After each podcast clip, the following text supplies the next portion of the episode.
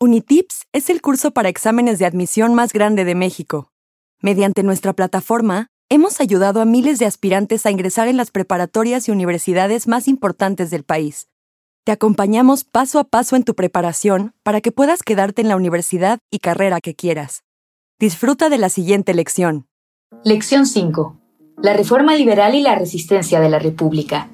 En esta lección veremos cómo surge la Revolución de Ayutla, que también fue parte importante para la promulgación de la Constitución de 1857.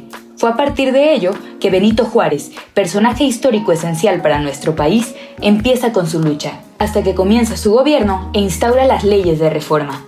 Veremos también cómo ese periodo de gobierno se vio atropellado por la segunda intervención francesa y cómo se llevó a cabo la restauración de la República después de este intento de invasión la revolución de Ayutla. La pérdida de tierras como resultado de las guerras y las ventas de territorio a Estados Unidos durante el gobierno de Santana, así como la inestabilidad económica y social en el país, dieron lugar al Plan de Ayutla, pronunciado por Florencio Villarreal, Juan Álvarez e Ignacio Comonfort en 1854. La Constitución de 1857. Bajo el gobierno interino de Ignacio Comonfort en 1856, se instauró el Congreso Constituyente, integrado por un grupo liberal conformado principalmente por Benito Juárez, Sebastián Lerdo de Tejada y Melchor Ocampo. Dicho Congreso redactó una nueva constitución, promulgada por Comonfort en 1857. La Constitución de 1857 contenía 128 artículos y establecía una república representativa, democrática y federal estaba dividida en tres poderes, el Ejecutivo, el Legislativo y el Judicial. La Constitución destacaba por establecer garantías individuales, las cuales incluían 1. Igualdad para todos los hombres. 2. Libertad de enseñanza, de imprenta y de credo. 3. Prohibición de títulos de nobleza y monopolios. 4. Abolición de la esclavitud. 5. Separación del Estado y la Iglesia, así como enseñanza laica en las escuelas. El gobierno de Benito Juárez. La promulgación de la Constitución de 1857, así como la creación de las llamadas leyes de reforma, que incluían a la ley Juárez, a la ley Lerdo y a la ley Iglesias, generaron rechazo por parte de la Iglesia y de los grupos conservadores al ver afectados sus intereses. Esto provocó gran inestabilidad en el gobierno de Comonfort, quien fue destituido por medio de un golpe de Estado.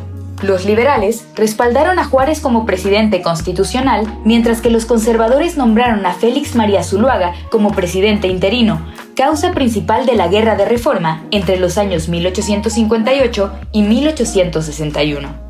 Durante este periodo, la República contó con dos gobiernos, el conservador en la Ciudad de México, liderado por Zuluaga, quien era respaldado por el ejército y la iglesia, y el liberal en Guanajuato y Guadalajara con Benito Juárez como presidente y con el apoyo del Grupo Militar Civil.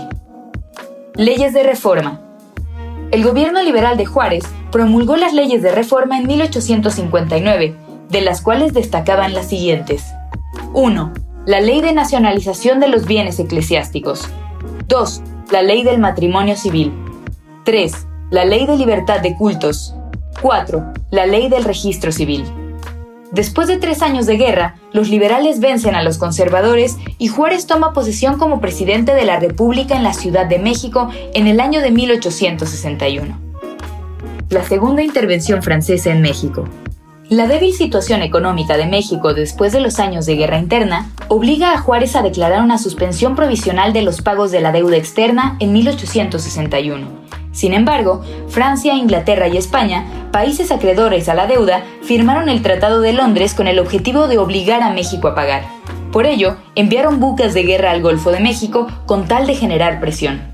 Juárez mandó al ministro del Exterior, Manuel Doblado, a firmar el Tratado de la Soledad, donde México se compromete a retirar la moratoria, aunque España e Inglaterra aceptaron el tratado y retiraron sus tropas, el emperador de Francia, Napoleón III, decidió continuar con la ofensiva, lo cual dio inicio a la segunda intervención francesa en México.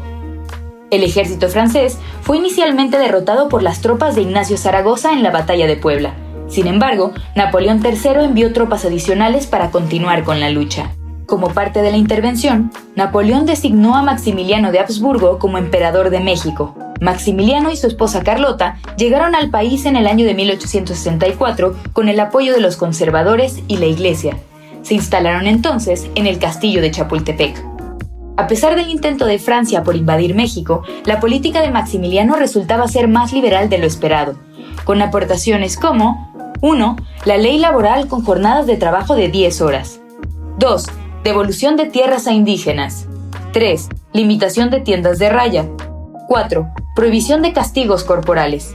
Debido a esto, Napoleón III decidió retirar sus tropas en 1867, ya que el enfoque de Maximiliano estaba alejado de sus intereses. Además, tenía la necesidad de fortalecer el frente francés en la guerra de Prusia. La retirada de las tropas francesas, sumado al apoyo que logró recibir Juárez por parte de Estados Unidos, debilitó significativamente el imperio de Maximiliano, quien fue tomado prisionero en marzo de 1867 bajo el cargo de traición a la patria. Fue fusilado en junio del mismo año. La restauración de la República. Benito Juárez regresó a la capital en 1867 tras la victoria de la República sobre el imperio de Maximiliano. Después, convocó a elecciones donde fue reelegido como presidente para dar inicio a la restauración de la República, periodo que va de 1867 a 1876 en el cual se incluye la presidencia de Juárez y Lerdo de Tejada. Durante el gobierno de Juárez, se buscó restablecer la relación con los inversionistas locales y extranjeros. También se creó la Escuela Nacional de Medicina, de Ingeniería y de Leyes, y se implementó el juicio de amparo para proteger a los particulares de abusos del sistema judicial. Para 1871, Juárez fue reelegido una vez más como presidente, aunque con la desaprobación de grupos antireeleccionistas con líderes como Porfirio Díaz. Juárez muere en 1872 y Sebastián Lerdo de Tejada tomó el cargo de presidente tras su muerte. El gobierno de Lerdo de Tejada terminó en 1876 tras un intento de reelección. Su gobierno destacó por la creación del ferrocarril de Veracruz a Ciudad de México, la atención a vías públicas y telecomunicaciones telegráficas y las medidas en contra del clero indica correctamente si es verdadero o falso. 1. La estabilidad económica y social del país dio lugar al Plan de Ayutla en el año de 1854. 2. La Constitución de 1857 contenía 128 artículos y reconocía en el país tres poderes, ejecutivo, legislativo y judicial. 3. Francia, Alemania e Inglaterra mandaron a sus tropas al Golfo de México para lograr que México pagara la deuda externa. 4. El imperio de Maximiliano de Habsburgo en México cumplió con las expectativas conservadoras de Napoleón III. 5. Juárez fue reelegido como presidente en 1871 y muere en 1875. Resuelve los ejercicios de prácticas en tu cuenta de Unitips y cuando estés listo, pasa a la siguiente lección.